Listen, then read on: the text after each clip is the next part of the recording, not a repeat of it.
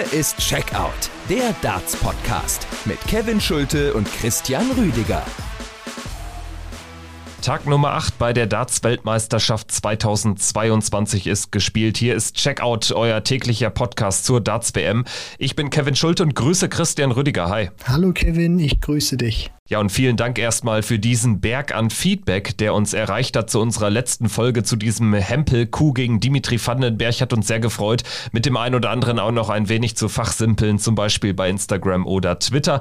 Macht großen Spaß und wir sagen einfach mal Dankeschön. Freuen würden wir uns auf jeden Fall auch über eine 5-Sterne-Bewertung bei Spotify. Das geht mittlerweile auch dort. Geht schnell, unkompliziert, einfach in unserem Podcast-Profil die 5 Sterne markieren. Das wäre fantastisch. So, und jetzt, Christian, gehen wir aber direkt rein in die Analyse des achten WM-Tages. Es war ja eine relativ kurze Nachmittagssession, dafür aber eine umso längere Abendsession.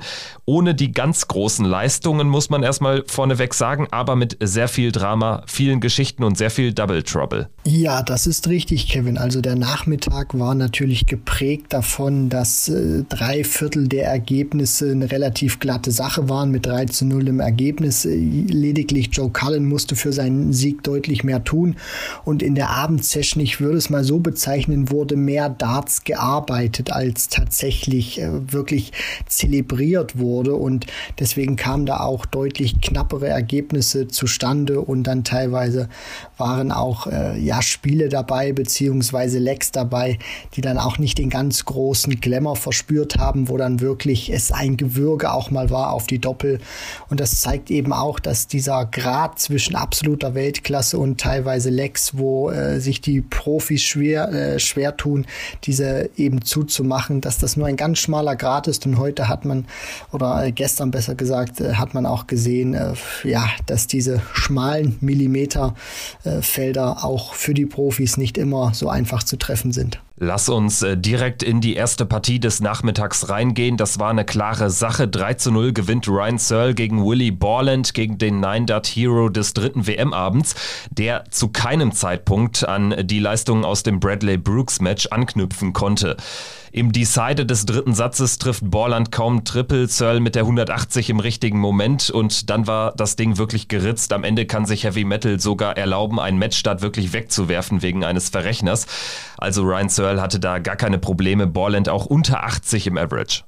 Ja, also da konnte Willie Borland äh, überhaupt nicht mehr an die Leistung anknüpfen, die er gegen Bradley Brooks gezeigt hat. Vielleicht auch ein paar äh, Erwartungen zu viel dann auch an ihn, weil er ist ein verdammt junger Kerl. Er hat noch Probleme mit der Konstanz und gegen Ryan Searle in dieser aktuellen Form musst du einfach äh, performen und das hat er nicht getan. Heavy Metal vielleicht im ersten Leg noch ein bisschen äh, shaky unterwegs, danach aber absolut konstant eine, eine brutale Bank gewesen, auch im Scoring, vor allem im Bereich 100, 109 39 hat er mir sehr gut gefallen und äh, hat das solide runtergespielt. Zu keinem Zeitpunkt war der Sieg irgendwie gefährdet gewesen, konnte sich, wie du schon gesagt hast, äh, hier und da auch mal ein paar äh, kleine Fehlerchen erlauben, weil sie einfach nicht von Willie Borland äh, bestraft wurden. Von daher ein äh, guter Auftakt für Ryan Searle. Er ist ohne Satzverlust in Runde 3 und Willie Borland wird äh, eine gemischte WM erlebt haben mit diesem super Auftritt, diesem neuen Data und diesem Auftritt jetzt gegen Willie, gegen gegen Ryan Searle, wo er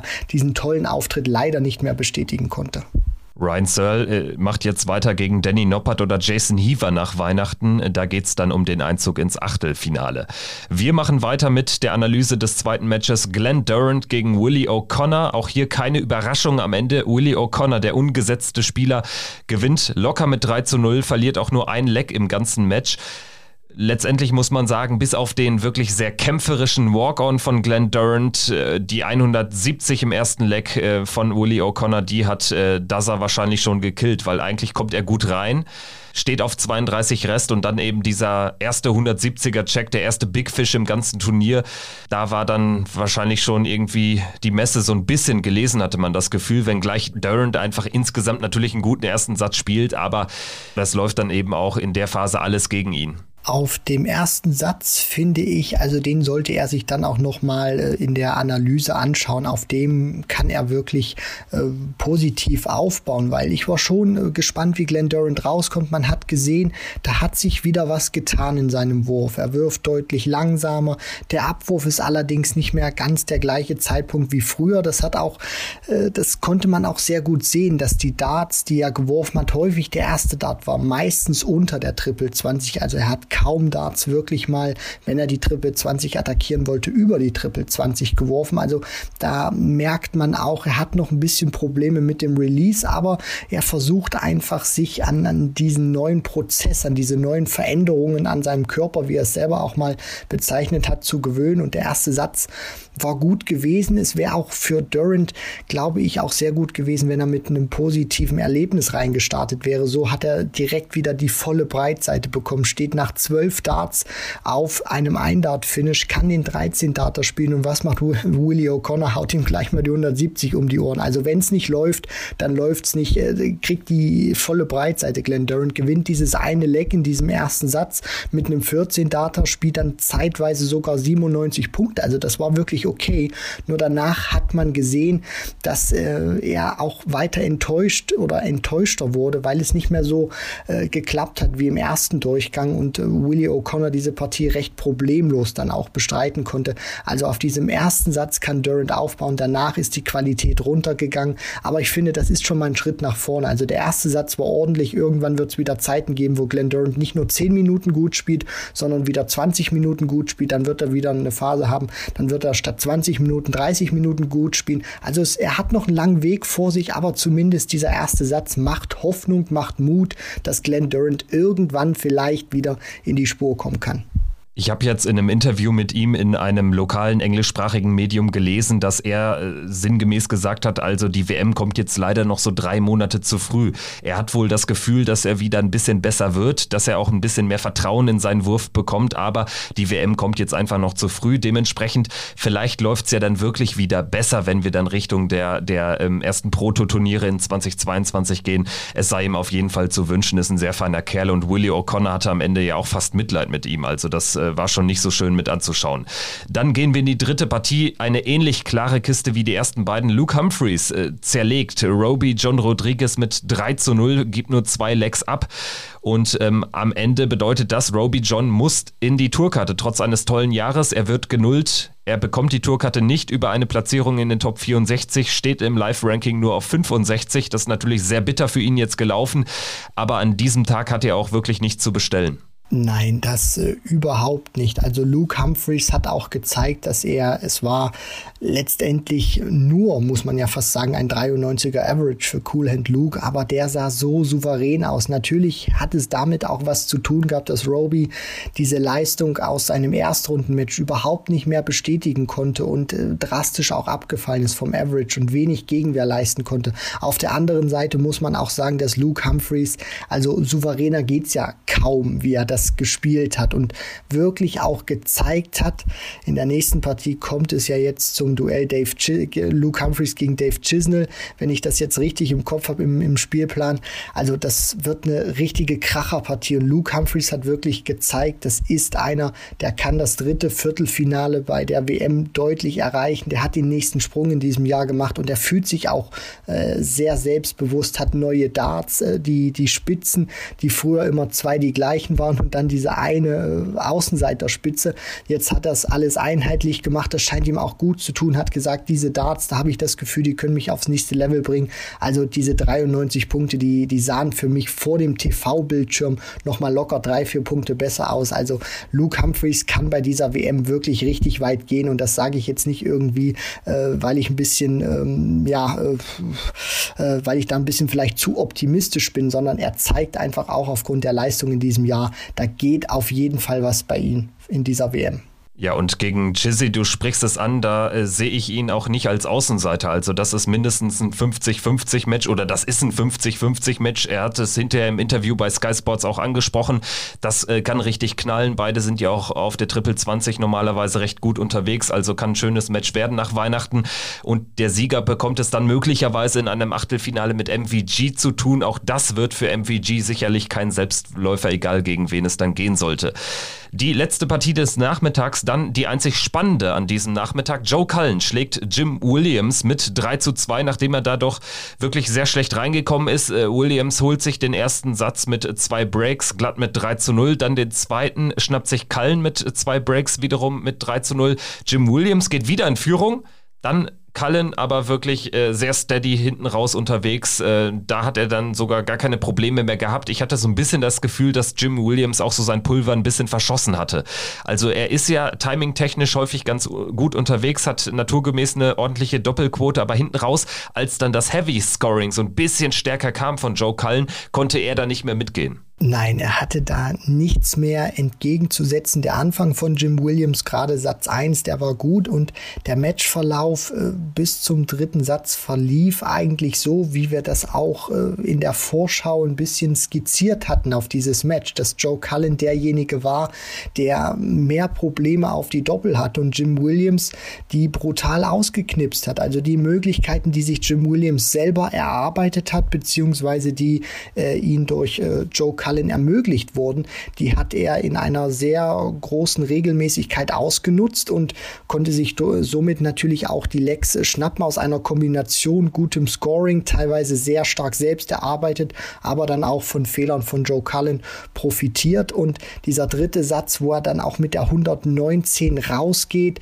dann den äh, dritten Satz für sich entscheiden kann, 2 zu 1 führt, da hatte ich schon so dieses Gefühl, ja, Cullen wird das jetzt wieder so ein Déjà-vu-Erlebnis im Ellie Pelli, aber dann hat er gezeigt, warum er einer aus den Top 16 ist und warum er einer ist, der auch immer wieder forsch ankündigt, dass er Premier League spielen möchte. Konnte danach nochmal zwei, drei Gänge höher schalten, hat das Scoring besser gefunden, hat auch, wie ich finde, mit, äh, mit mehr Selbstvertrauen geworfen. Also die Darts haben einfach deutlich besser gesteckt als am Anfang der Partie bei Joe Cullen. Das konnte man richtig sehen. Da war, da war richtig Bums. Plötzlich plötzlich Glaube und Überzeugung hinter den Darts, wie er sie geworfen hat, deutlich mehr, mehr Kraft und Schwung dahinter und hat dann die Triple besser gefunden. Der erste Dart hat gut funktioniert und hatte dann auch die Zeit, weil sein Scoring dann eben so besser war als das von Jim Williams, dass er hier und da auch mal einen Dart auslassen konnte, ohne dass es wirklich ins Gewicht gefallen ist. Deswegen Cullen hat in den Sätzen 4 und 5 auch gezeigt, dass mit dieser WM, je nachdem, wie es dann auch läuft, mit ihm zu rechnen sein äh, wird, beziehungsweise dass man mit ihm rechnen kann. Aber danach, nach dieser 1 zu 2, nach diesem Satzrückstand, hat er wirklich gezeigt, warum er einer aus den Top 16 ist und dann äh, hinten raus aufgrund dieses Endsports diese Partie auch äh, verdient gewonnen. Joe Cullen auch einfach in einer guten Draw-Section bekommt es äh, zunächst dann mit Martin Klärmacker zu tun nach Weihnachten. Dazu später mehr Klärmacker am Abend gegen Whitlock weitergekommen. Und wir gehen jetzt in den Abend rein und der stand ganz im Zeichen von sehr viel Double Trouble. Nathan Espinel zunächst gegen Joe Mernon. Das war noch in normalen Ausmaß, würde ich sagen. 3 zu 2 am Ende Esp der Sieger. Übersteht er aber wirklich einen ganz, ganz heiklen Moment. Im vierten Satz hat Joe Mernon nämlich die Chance, das Match zu entscheiden auf der Doppel Doppel 20. Er bekommt tatsächlich einen Matchstart zum 3 zu 1 Sieg. Das wäre echt eine Standortbestimmung gewesen, aber er nutzt diesen Dart nicht und Nathan Espinel kommt nochmal ins Match rein aus 0 zu 2 im vierten Satz macht er ein 3 zu 2 und holt das Ding dann im Deciding Set mit 3 zu 1 nach Hause. Also das war ein wirklich äh, sehr kämpferischer Nathan Espinel, bei dem nicht alles funktioniert hat, der sich aber eben irgendwie dann zum Sieg retten konnte. Und mich hat das äh, Spiel äh, sehr stark erinnert an seinen ersten Auftritt im Vorjahr gegen Scott Waits, als er auch sehr viele kritische Momente überstehen musste und am Ende auch 3 zu 2 gewann. Ja, letztendlich vielleicht am Ende auch das Publikum so ein bisschen der Faktor. Er ist ja ein Publikumsliebling und das Publikum war nun mal klar auf seiner Seite. Wie würdest du äh, zu dieser Sachlage stehen? Ja, Nathan Aspinall ist einer, der das Publikum auch liebt, der das Publikum auch gerne anheizt. Und äh, sicherlich hat man auch äh, von Seiten des Publikums gespürt oder gemerkt, dass eine große Sensation möglich ist, dass Joe Mernon Nathan Aspinall rausnehmen kann.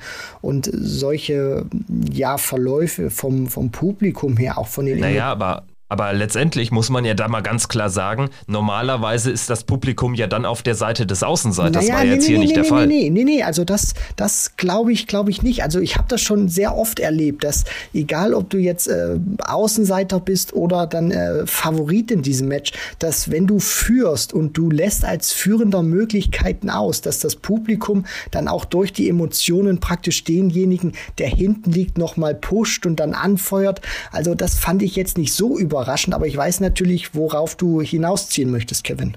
Also Joe Mernon, das halten wir auf jeden Fall fest, lässt dir eine sehr, sehr große Chance aus. Das wäre der mit Abstand größte Sieg seiner Karriere gewesen. Dass Nathan Espinel Probleme bekommen könnte, ist jetzt vielleicht auch nicht so überraschend, weil er jetzt auch nicht so aus diesem super Jahr kommt. Ich bin jetzt gespannt, was er daraus in der weiteren Turnierfolge machen kann. Zieht er daraus so viel Kraft, dass er jetzt wirklich einen großen Run hinlegen kann? Oder ist es eher so wie im Vorjahr, als er zwar irgendwie sein erstes Spiel übersteht, aber dann doch relativ sang- und klanglos an Vincent van der Voort äh, gescheitert ist? Jetzt gegen Dolan oder gegen Ritz ist äh, ein Gegner aus einer ähnlichen Kategorie. Ich bin noch nicht so davon überzeugt, dass wir jetzt irgendwie Nathan Espinel ähm, so richtig weit gehen sehen in diesem Turnier. Ähm, aber wir können das ja dann sicherlich auch in der Folge nach Weihnachten dann besprechen, wenn wir konkret dann auf seine nächste nächste Begegnung zu sprechen kommen. Er weiß ja bislang auch noch gar nicht, gegen wen es dann geht nach Weihnachten. Wir machen weiter dann mit äh, Dirk van Dijvenbode gegen Boris Kolzow. Am Ende 3 zu 2, der zweite Tiebreak. Van Dijvenbode gewinnt den entscheidenden Satz mit 4 zu 2. Die beiden haben es sich, würde ich sagen, mal richtig gegeben. Also teilweise vielleicht auch zu sehr, zu aggressiv ähm, am, am Board gestanden. Also die Walk-ons von beiden sind natürlich auch schon ein ein Fest gewesen letztendlich, aber ich hatte so ein bisschen das Gefühl, sie haben auch ein bisschen Power in den Emotionen einfach gelassen, in den äh, Zelebrationen und auch in dem Walk-On. Also am Board lief da jetzt auch gar nicht so viel zusammen. 64 Fehlwürfe auf die Doppel. Wir haben 86 Versuche gesehen, von den beiden zusammengerechnet, aber auch 14 mal die 180. Das war teilweise richtig stark, aber hinten raus war das ja ein, ein Desaster, muss man ja so, so klar sagen. Am Ende gewinnt Van Dijvenbode irgendwie dieses dieses Aggressionsduell. Aber ähm, so richtig stark war es nicht. Nein, das äh, überhaupt nicht. Es war Licht und Schatten, wenn ich es mal so beschreiben möchte, und hat mich auch von der Mimik und Gestik sowohl von Boris Kolzow als auch von Dirk van Dijvenbode fand ich diese Partie trotzdem äh, grandios. Also es hatte fast Seifenoper-Charakter, wie die beiden da oben äh, diesen Gesichtszirkus veranstaltet haben, wenn sie die Darts auf die Doppel ausgelassen haben oder dann gute Momente für sich kreieren konnten und dann teilweise sogar auf der Bühne mal ein bisschen getanzt genutzt haben. Also äh, das, äh, das war wirklich schon Darts in seiner äh, höchsten Blüte im Jahr 2021. Also besser geht's wahrscheinlich nicht vom Rundum-Service, den die beiden da geliefert haben. Qualitativ brauchen wir uns nicht drüber unterhalten, war das jetzt nicht so doll. Natürlich auch ausschlaggebend, weil sie sehr, sehr viele Darts am Doppel vorbeigeworfen haben. Und Boris Kolzow, muss man auch sagen, lässt da eine große Chance aus. Das weiß er selber auch. Dieser erste Satz, wo es viel viele Breaks gab, wo sich Van Dijvenbode dann äh, doch noch durchgesetzt hat und Kolzow danach in der Phase äh, sehr stabil war auf seinen eigenen Anwurf. Also bringt dann fünfmal in Folge das eigene Leck durch, was er gewinnen konnte, äh, was, was, was er beginnen durfte. Das heißt, ähm, Dirk van Dijvenbode konnte in fünf Legs, die Boris Kolzow angefangen hat, danach äh, keinen Break mehr schaffen. Und deswegen kam dann auch diese 2 zu 1 Führung zustande. Und hinten raus war es wirklich sehr shaky, gerade zu Beginn des fünften Satzes. Und Dirk van Dijvenbode wird, glaube ich, froh sein, dass er da durch ist und äh, ja, dass der, dass sein nächster Gegner nicht nochmal Boris Kolzow heißt, weil ich kann mir auch gut vorstellen, dass diese Art und Weise äh, für beide nicht sonderlich gut war, dass sowohl Kolzow gegen Van Dijvenbode als auch Van Dijvenbode gegen Kolzow gespielt hat, weil ich hatte so das Gefühl, dass sie sich gegenseitig so ein bisschen hochgeschaukelt haben und ähm, vielleicht eine, eine Prise Jason Lowe dieser Partie gut getan hätte, wo man eben einen Gegner gehabt hätte, an dem man sich nicht so hochziehen kann, weil ich hatte immer wieder das Gefühl, der eine will dem anderen noch eins mehr draufsetzen und noch mal eins mehr zeigen. Schön fand ich dann am Ende, dass sie da sehr fair auseinandergegangen äh, sind, äh, sehr herzlich sogar, was dann irgendwie diese Seifenoper doch sehr rund gemacht hat. Also da war so viel drin an Emotionen, das war unfassbar unterhaltsam und zeigt auch, dass dieser Sport auch klasse sein kann, wenn da irgendwie sich äh, nicht zwei Spieler irgendwie die 100 plus Averages und die High Finishes um die Ohren knallen. Also ein wirklich tolles Match. Dirk van Dijvenbode gewinnt gegen Boris Kolzow 3 zu 2 und spielt nach Weihnachten gegen Ross Smith um den den Einzug ins Achtelfinale. Gut, dann weiter mit der Partie Kim Halbrechts gegen Steve Beaton. Kim Halbrechts, die Position 32 in der Setzliste, macht das nächste Duell oder macht das Drittrundenduell mit Gervin Price klar. Und hier müssen wir ebenfalls über ein Doppeldrama sprechen. Beide haben dermaßen viele Fahrkarten geschossen, also selbst mit drei frischen Darts in der Hand, da ging ja gar nichts. Also Beaton konnte nicht ansatzweise an das Spiel gegen Sherrick anknüpfen, obwohl er den ersten Satz gewinnt, aber danach ging einfach nicht mehr viel. Und bis auf diese 146, die Beaton da auf einmal so völlig aus der kalten Hose im vierten Satz rausnimmt, ähm, ja, haben wir da jetzt auch keine großen Momente spielerisch gesehen. Wenngleich es natürlich doch irgendwie hinten raus, immer wenn es auf die Doppelfelder ging, dann sehr spannend war. Ja, also, was fangen wir mit der Partie an? Kim Halbrechts gewinnt 3 zu 1 und beide sind hier in einem ähnlichen Average-Bereich wie, wie die anderen Kandidaten an diesem Abend. Das Gute an dieser Partie wird wahrscheinlich für Kim Halbrechts erstmal nur das Ergebnis sein und äh, die Tatsache, dass er jetzt für sein Drittrunden-Match gegen Gervin Price noch ein paar Tage hat. Er kündigte es ja auch danach im Interview noch an bei den Kollegen von Sky Sports, musste ein bisschen auf die Kinder aufpassen, weil die, weil die Frau arbeiten war. Jetzt will er sich noch für die nächsten Tage so vier bis sechs Stunden immer ans Board stellen pro Tag, um dann gegen Gervin Price eine bessere Leistung zu bringen, weil wenn er das nochmal wieder wiederholt, dann äh, wird er von der Bühne geblasen vom Iceman. Deswegen, es, es war keine gute Partie, nicht schön anzuschauen. Die Befürchtungen hatten sich auch ein wenig dann äh, bestätigt, beziehungsweise vollends in die Tat umgesetzt, was Steve Beaton anbelangt, dass er diesen herausragenden Auftritt gegen äh, Fallon Sherrock, wo er teilweise wirklich gezaubert hat, nicht bestätigen konnte, äh, überhaupt nichts Gutes kreieren konnte, wo er sich dann langfristig auch hochziehen konnte, selbst bei diesen von dir beschriebenen 100 146 Punkten. Das war kein Effekt, wo, wo Bieten wirklich Kraft äh, draus ziehen konnte. Und Kim Halbrechts, dem hat man das angesehen, dass er diese Partie trotz seines Sieges äh, nicht so wirklich dann äh, genießen konnte, wie er da immer hinten stand. Und jetzt hat Bieten schon wieder drei Dinger, Dinger ähm, am Doppel vorbeigehauen und äh, jetzt kriege ich noch mal eine Chance. Also das war wirklich schon harte Kost und da muss man letztendlich nur das Ergebnis als Positives rausziehen, Mund abputzen. Er steht in der dritten Runde. Das war die Aufgabe, die er sich äh, gesetzt hat, die hat er erfüllt und das Ergebnis, darüber redet in zwei, drei Tagen keiner mehr. Um das nochmal zu verdeutlichen, 62 Darts gingen in diesem Spiel am Doppelfeld vorbei. In dem Spiel zuvor waren es 64. Das macht in Summe 126, wenn ich mich jetzt nicht verrechnet habe. Das ist ein unfassbarer Wert für zwei Partien in äh, einer zweiten Runde, wo man nur in Anführungsstrichen äh, First to Three Sets spielt. Also, das Doppeldrama nahm dann aber an dem äh, oder im letzten Spiel des Abends durchaus punktuell auch noch seinen Lauf, wenngleich die Dramatik ein bisschen raus war. Wir reden jetzt noch über Simon Whitlock gegen Martin Klärmarker. Da setzt sich der ungesetzte Spieler, der Qualifikant Martin Klärmarker durch bei seinem ersten WM-Turnier im Ali Pelli, nachdem er ja im Vorjahr wegen Corona nicht antreten konnte, kurzfristig. Also er scheint sich so ein bisschen zu entschädigen für das Drama im letzten Jahr mit der Nichtteilnahme.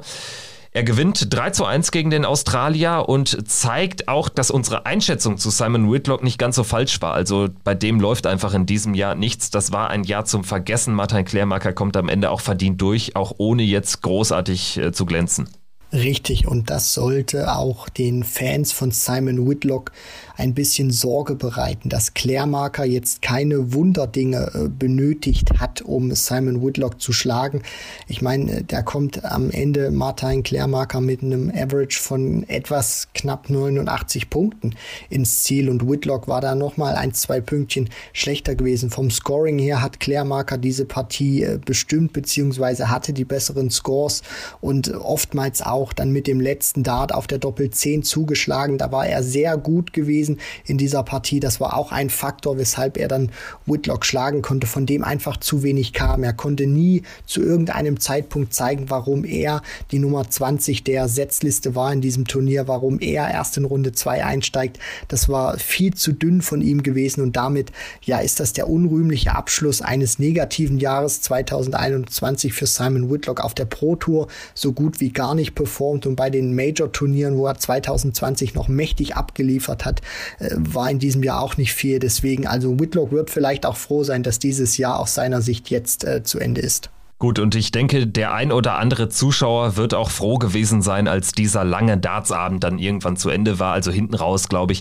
in diesem Spiel Whitlock Klärmarker war auch die Luft im Ellie Pelli deutlich raus. Das hat man schon gemerkt, war aber auch ein sehr langer Abend, aber ein sehr dramatischer, wenngleich natürlich die Leistungen echt äh, ziemlich ja, underwhelming waren. Nur ein Spieler der acht hat ein 90-Plus-Average ans Board gebracht. Das sieht man in äh, PDC-Zeiten wie aktuell eigentlich auch sehr selten, muss man mal sagen. Ne?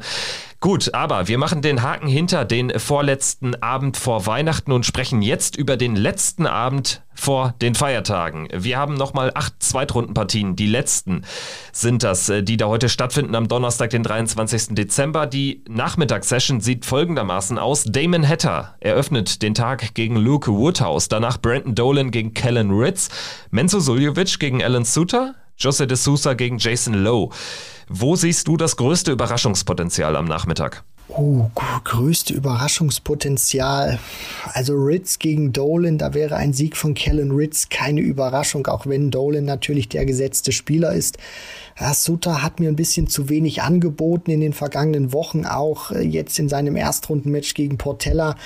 Äh, es wäre, also ich glaube nicht, dass er jetzt Mensor knacken könnte. Wo ich Überraschungspotenzial sehe, das wäre tatsächlich so in der ersten Partie. Luke Woodhouse gegen Damon Hatter.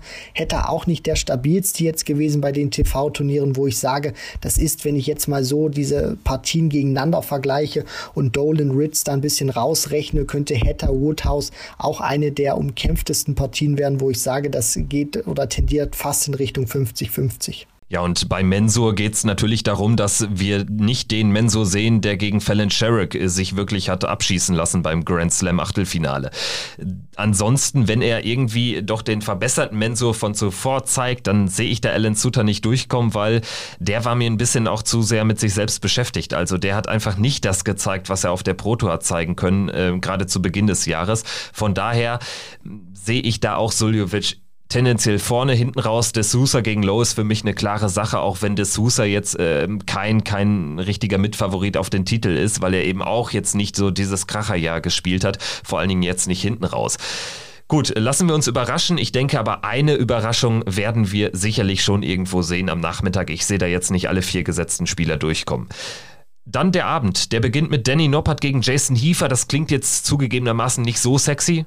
Gerade wenn wir sehen, was wir hinten raus noch bekommen. Noppert da sicherlich auch der ganz klare Favorit. Und dann haben wir eben noch die Partien Gabriel Clemens gegen Louis Williams, Rob Cross gegen Raymond van Barneveld und Chris Doby gegen Rusty Jake Rodriguez.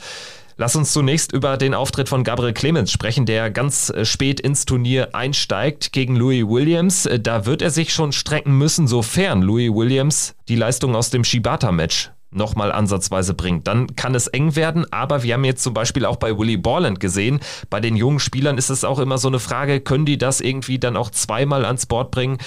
Wenn, wenn Louis Williams das nicht schafft, dann wird Gabriel Clemens da auch locker durchgehen. Ja, die große Unbekannte ist natürlich, dass wir nicht wissen, welche Leistung Louis Williams jetzt wieder abrufen kann. Das sind alles jetzt Spekulationen. Bringt er die Leistung nochmal ins Board? Kann er sie vielleicht ausbauen oder äh, ist er deutlich drunter gegenüber seinem Erstrunden-Match? Ich würde, um diesen Vergleich mit Willie Borland, weil ich den jetzt sehr schön fand, ein bisschen zu ziehen, äh, dass, dass Williams ein anderer Spieler ist als Borland. Also den, den fand ich über das Jahr gesehen auch deutlich konstanter. Der hat deutlich größere Namen geschlagen geschlagen, auch relativ früh im Jahr. Also nachdem er sich die Tourkarte holen konnte, sofort bei Super Series 1 bei diesem Block unter anderem auch Michael van Gerven mal geschlagen. Also relativ früh auch gleich einen richtig großen mal bezwungen. Und sein Spiel ist dann über das Jahr, finde ich, auch konstanter geworden. Einer, der sehr große Ambitionen hat, der weiß, was er will, der in die absolute Weltspitze irgendwann möchte. Deswegen meine Tendenz geht eher dazu, dass er diese Leistung aus der ersten Runde tendenziell oder dass er dass er da tendenziell wirklich die nochmal aufgreifen kann und nicht so komplett einbricht, wie Willy Borland das getan hat. Dann ist natürlich die Frage, kann Gabriel Clemens aber ein konstant gutes Match über diese drei oder vier oder fünf Sätze bringen? Wenn ihm das gelingt, dann wird er da aber irgendwie durchkommen. Da bin ich schon optimistisch. Ich habe aber natürlich auch immer so leichte Bedenken, weil wir haben jetzt auch schon häufiger in den vergangenen ein, eineinhalb Jahren gesehen, dass Gabriel Clemens dann auch ja, solche Partien ganz gerne auch mal verliert. Also ich denke an Adam Hunt, das Match beim Grand Slam 2020 und ich denke an das Match gegen Fallon Sherrick beim Grand Slam 2021. Also da besteht schon die Gefahr, dass er da vielleicht auch rausgeht. Es hängt aber einfach sehr viel davon ab, welchen Louis Williams werden wir sehen. Also wenn er da ein 80 Mitte 80 Average spielt, dann kann ich mir nicht vorstellen, dass Gabriel Clemens Probleme bekommt, weil er eben dann so immer ein Kandidat ist für 90 92. Also die wird er sicherlich bringen und da muss sich dann Louis Williams auch schon mehr strecken und ich glaube, es ist auch immer so ein, so ein großer Unterschied. Louis Williams hat von seinem japanischen Gegner auch überhaupt keinen Druck bekommen dann spielt es sich vielleicht auch leichter auf, als wenn du weißt, ja, ich habe jetzt nur diesen einen Dart auf Doppel und Gabriel Clemens wird ja auch im Scoring her ähm, deutlich besser mitgehen können. Von daher denke ich, darf man da verhalten optimistisch sein. Lass uns jetzt sprechen über Rob Cross gegen Raymond van Barneveld. Also das ist ja dann ein richtiger Kracher und sicherlich das beste Spiel der zweiten Runde von den Namen her. Das könnte locker ein Viertelfinale sein. Und wenn wir den Raymond van Barneveld aus der ersten Runde sehen, dann werden wir da auch definitiv ein, ein sehr umkämpftes Match zu sehen bekommen bekommen. Bei Rob Cross könnte dann vielleicht sogar ein kleiner Nachteil sein, dass, er, dass Raymond schon ein Spiel absolviert hat, dass er richtig gesettelt ist, dass er glücklich ist, mit Freude wieder Dart spielt. Also ich freue mich einfach auf dieses Match unfassbar. Ja, da bin ich äh, ganz bei dir, Kevin. Und diesen Faktor ähm, Erfahrung beziehungsweise dieses eine Match mehr aktuell, den finde ich auch sehr interessant, weil hier hast du nicht diese Konstellation, dass der gesetzte Spieler, dass ein Major Champion, auch ein aktueller Major Champion mit Rob Cross, äh, jetzt auf irgendeinen jungen Spieler trifft, der in der ersten Runde sich, sich irgendwie durchgesetzt hat. Also das ist jetzt nicht das Format, dass Rob Cross hier irgendwie gegen Jason Lowe spielt oder so, der gegen José de Sousa ran muss, sondern du hast hier ein Aufeinander Aufeinandertreffen von zwei absoluten Big Boys, von zwei absolut großen Namen in diesem Business. Und dann kann es schon ein Vorteil sein, dass Raymond van Barneveld im Gegensatz zu Rob Cross praktisch schon den Motor angeschmissen hat und Cross jetzt erstmal gucken muss, äh, wie er die PS auf die Straße bekommt. Deswegen, ich freue mich auch mega auf dieses Match. Äh, man muss äh, vielleicht sagen, schade, dass es nur Best of Five ist. Also es könnte auch wirklich locker, könnte ich mir das über Best of Nine reinziehen oder mindestens Best of Seven. Aber gut, ist zweite Runde Runde und ich bin auch wirklich gespannt, wie Cross in diese Partie reinkommen wird. Also der Start wird für mich sehr interessant sein zu sehen, was macht Barney, was macht Cross, wie führen sie auch von den Emotionen her diese Partie. Also ich tendiere auch dahin, würde man zu Beginn sicherlich sagen, das wird eine umkämpfte Partie. Ich kann mir aber auch vorstellen, dass äh, je nachdem, wie der Start auch verläuft, das für den einen oder anderen Spieler auch eine relativ glatte Sache sein könnte. Nee, sehe ich nicht so, weil wenn Cross in Führung gehen sollte, dafür ist mir Raymond van Barneveld auch zu, zu gesettelt, zu locker. Also ich glaube nicht, dass das irgendwie Cross das Ding dann äh, im Schnelldurchlauf macht. Und andersherum, wenn Raymond van Barneveld den ersten Satz gewinnt, ich glaube, es kommt generell sehr viel darauf an, äh, wie kommt äh, Barney aus den Startlöchern.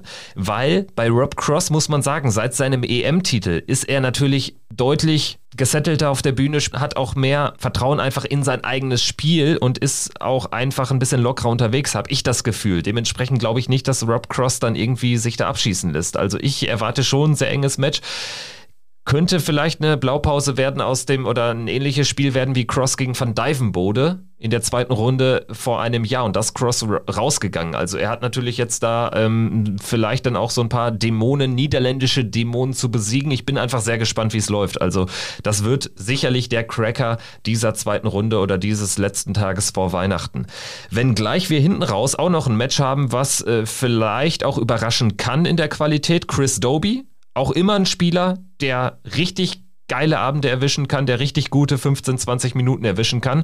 Und Rusty Jake Rodriguez hat das punktuell auch drauf, wenn gleich mir der Auftritt seines Bruders dann doch so ein bisschen zeigt oder auch vielleicht so einen kleinen Fingerzeig darauf geben könnte, dass man ja die Rodriguez-Brüder dann auch mit ein bisschen äh, zu hohen Über Erwartungen leicht überfrachten kann. Ja, das Problem bei Rusty ist, ihm fehlt einfach noch diese Erfahrung. Er wird es jetzt auch wissen, wie es sich anfühlt, ein zweites Mal jetzt in diesem Turnier bei der WM wieder auf die Bühne zu kommen. Das fühlt sich einfach nochmal anders an, weil du immer im Hinterkopf hast, du hast dieses tolle Erstrundenmatch gespielt und erwartest dann auch von dir selber, dass du das nochmal irgendwie toppen kannst oder mindestens bestätigen kannst. Was äh, natürlich auch ein bisschen schade ist, finde ich, dass diese Partie jetzt äh, als letztes äh, angesetzt wurde. Das heißt, sie äh, könnte vielleicht ein bisschen untergehen nach diesem Cracker Cross Barnefeld zuvor natürlich auch. Da werden nicht nur wir Deutschen draufschauen, sondern auch die englischen Kollegen und äh, natürlich dann auch äh, aus den anderen Ländern Clemens gegen Louis Williams, dass die, die beiden äh, dann als letztes praktisch ran müssen und das vielleicht so ein bisschen unter dem Radar läuft. Ich kann mir auch hier vorstellen, dass wir eine umkämpfte Partie in dem Sinne sehen werden, wie das wollte ich nämlich bei, bei Cross Barney auch sagen. Also mit, mit, mit, mit diesem relativ klaren Ergebnis meinte ich nicht, dass da irgendwie einer rausgeht mit 3-0, 3-1 oder so und die Sätze werden relativ klar entschieden, sondern ich kann mir auch vorstellen, dass Adobe Rusty äh, gegen, gegen Rusty auch ähnlich vielleicht ablaufen könnte, dass die Sätze hart umkämpft sind, 3 zu 2 jeweils enden und der eine im Decider immer den kleinen Tick weiter vorne ist.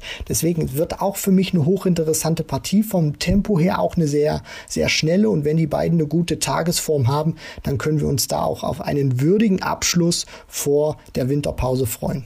Einigen können wir uns sicherlich aber darauf, dass Doby als Favorit in die Partie geht. Das habe ich jetzt auch aus deinen Ausführungen entnommen.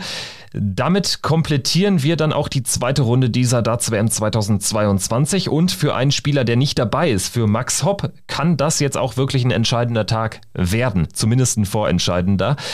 Vielleicht kann er sich die Tourkarte schon unter den Weihnachtsbaum legen. Er ist aktuell im Live-Ranking auf 63. Er darf noch einen Spieler an sich vorbeilassen und trotzdem würde er die Tourkarte behalten. Realistischerweise ist dieser Spieler Alan Suter. Wenn er Suljovic schlägt, ist Hopp nur noch die 64 und dann wird es nochmal ein Zitterspiel. Aber auch dann, glaube ich, müsste schon es mit dem Teufel zugehen, dass Hopp noch die Tourkarte verliert. Also wenn es perfekt läuft aus, aus äh, Max Hopp Sicht, dann verliert Alan Sutter die Partie gegen Suljovic, dann verliert Hiva erwartungsgemäß gegen Noppert, Louis Williams verliert gegen Clemens und Rusty Jake Rodriguez verliert gegen Doby.